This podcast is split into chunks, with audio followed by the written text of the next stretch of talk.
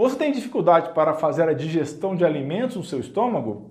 Altos níveis de açúcar no sangue fazem com que você esvazie seu estômago mais devagar, diminuindo o poder de digestão.